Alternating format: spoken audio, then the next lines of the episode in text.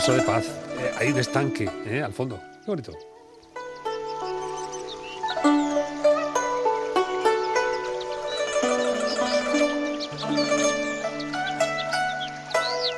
Me parece que esto no es China, esto, esto es de Japón, ¿no? Es música tradicional, instrumental, antigua, eh, china. Correcto, correcto.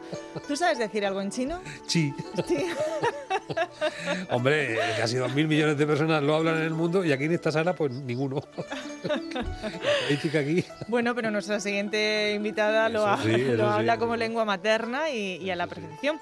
Y es que eh, estos días, bueno, eh, eh, según la ONU eh, sería hoy, para otros sería mañana, pero se celebra el Día de la Lengua China. Nos dicen pues eh, que es el idioma no ya del futuro, sino del presente. ¿Por qué tendríamos que hablarlo?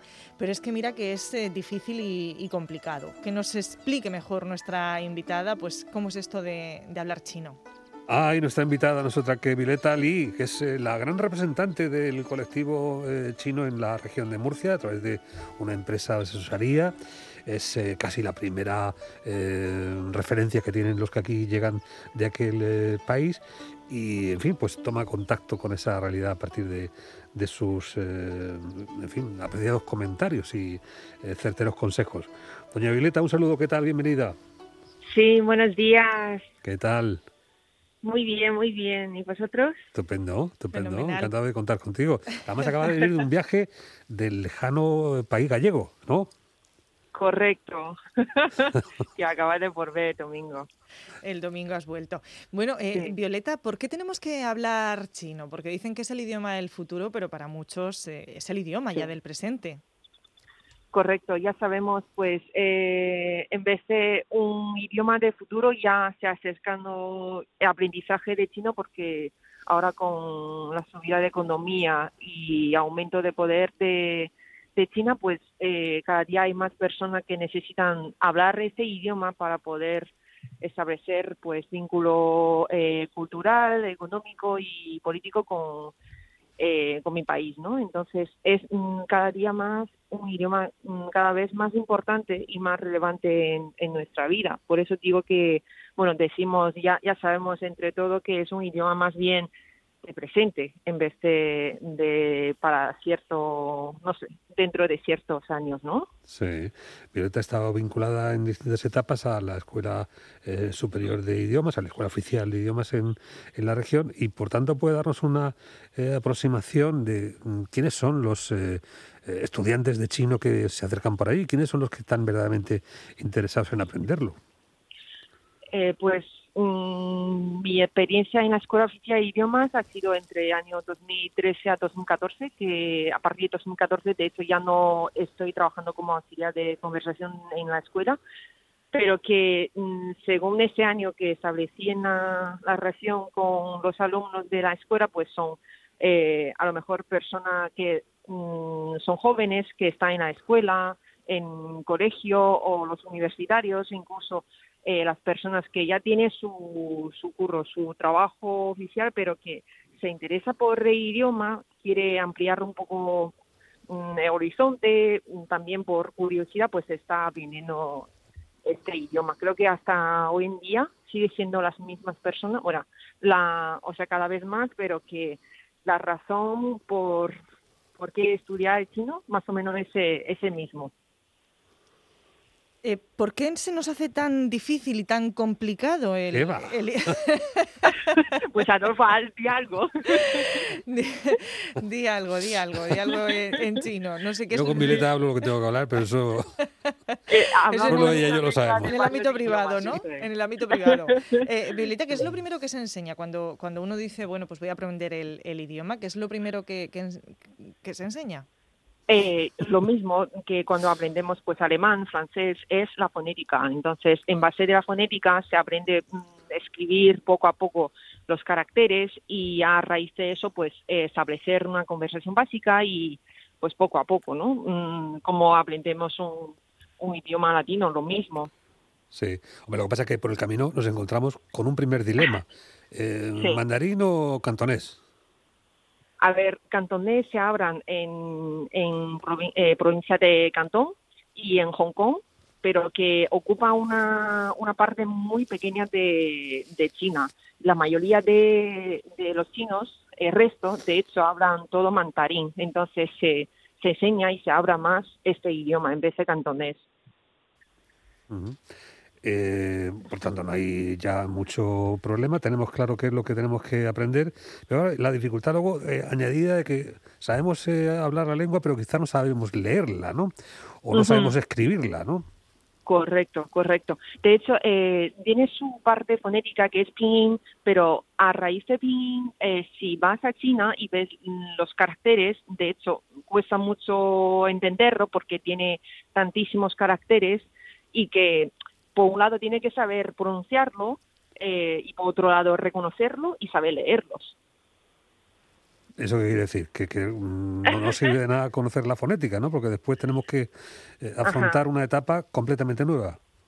Correcto. La, la parte de escritura, de hecho, es la parte más compleja, que cuesta más años mm, aprenderlo, mm, pues ser experto en él es más, es más difícil mientras que saber pronunciar ciertas palabras, establecer una conversación básica, pues no es tan, tan, difícil.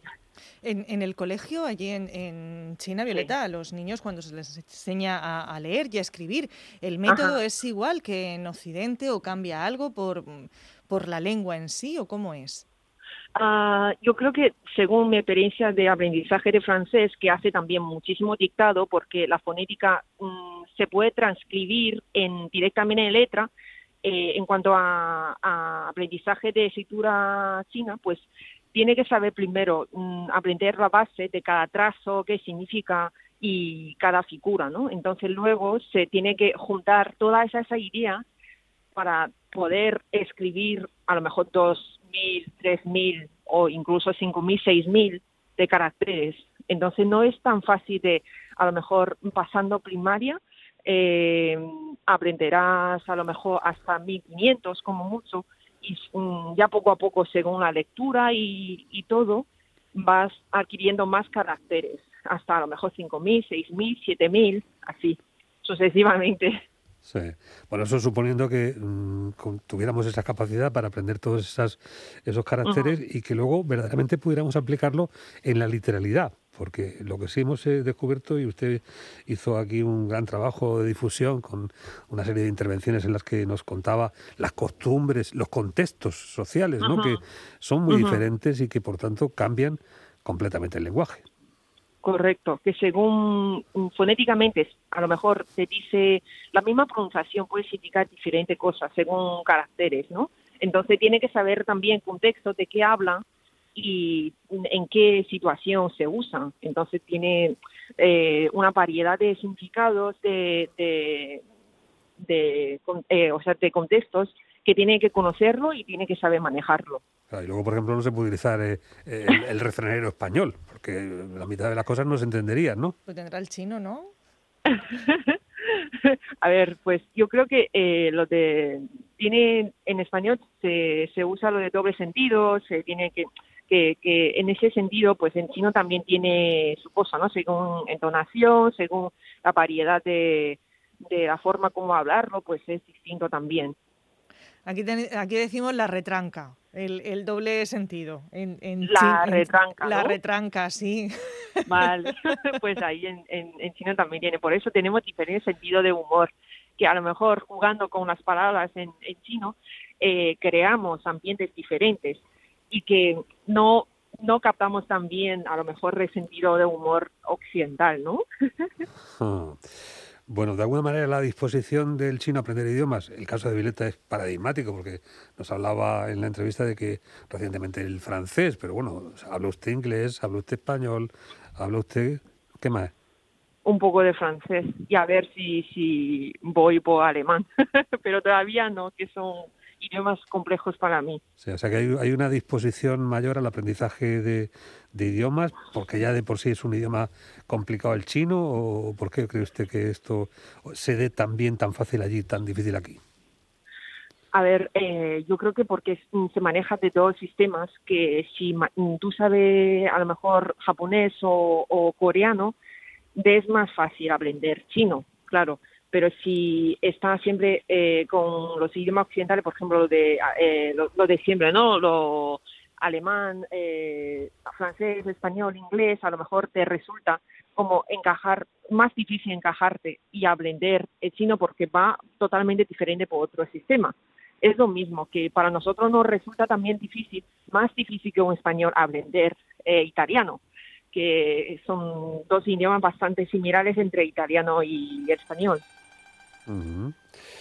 Bueno, pues eh, ahí queda, especialmente en esta jornada en la que eh, de alguna manera se conmemora pues ese auge de, la lengua china y su importancia y su conocimiento en este contexto global que nos ha permitido pues contar nuevamente con la voz simpática, agradable, eh, siempre pues muy esperada de Violeta Lin, Yublin, nuestra china oficial, a la que damos siempre pues el, eh, el, el, beso y el abrazo fuerte ¿no? de los que le afectan y le quieren con mucha locura.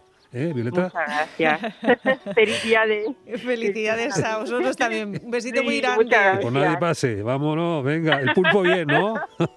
venga, venga. ¿Ha comido pulpo o no, Violeta? ¿Eh? ¿Cómo? Que se ha comido pulpo. Muchísimo. que en Galicia se come muy bien, la verdad. No sabes, Nato Chino. Digo yo que... Violeta es lista, lista. Un besico muy grande. Vale, a vosotros. Hasta luego.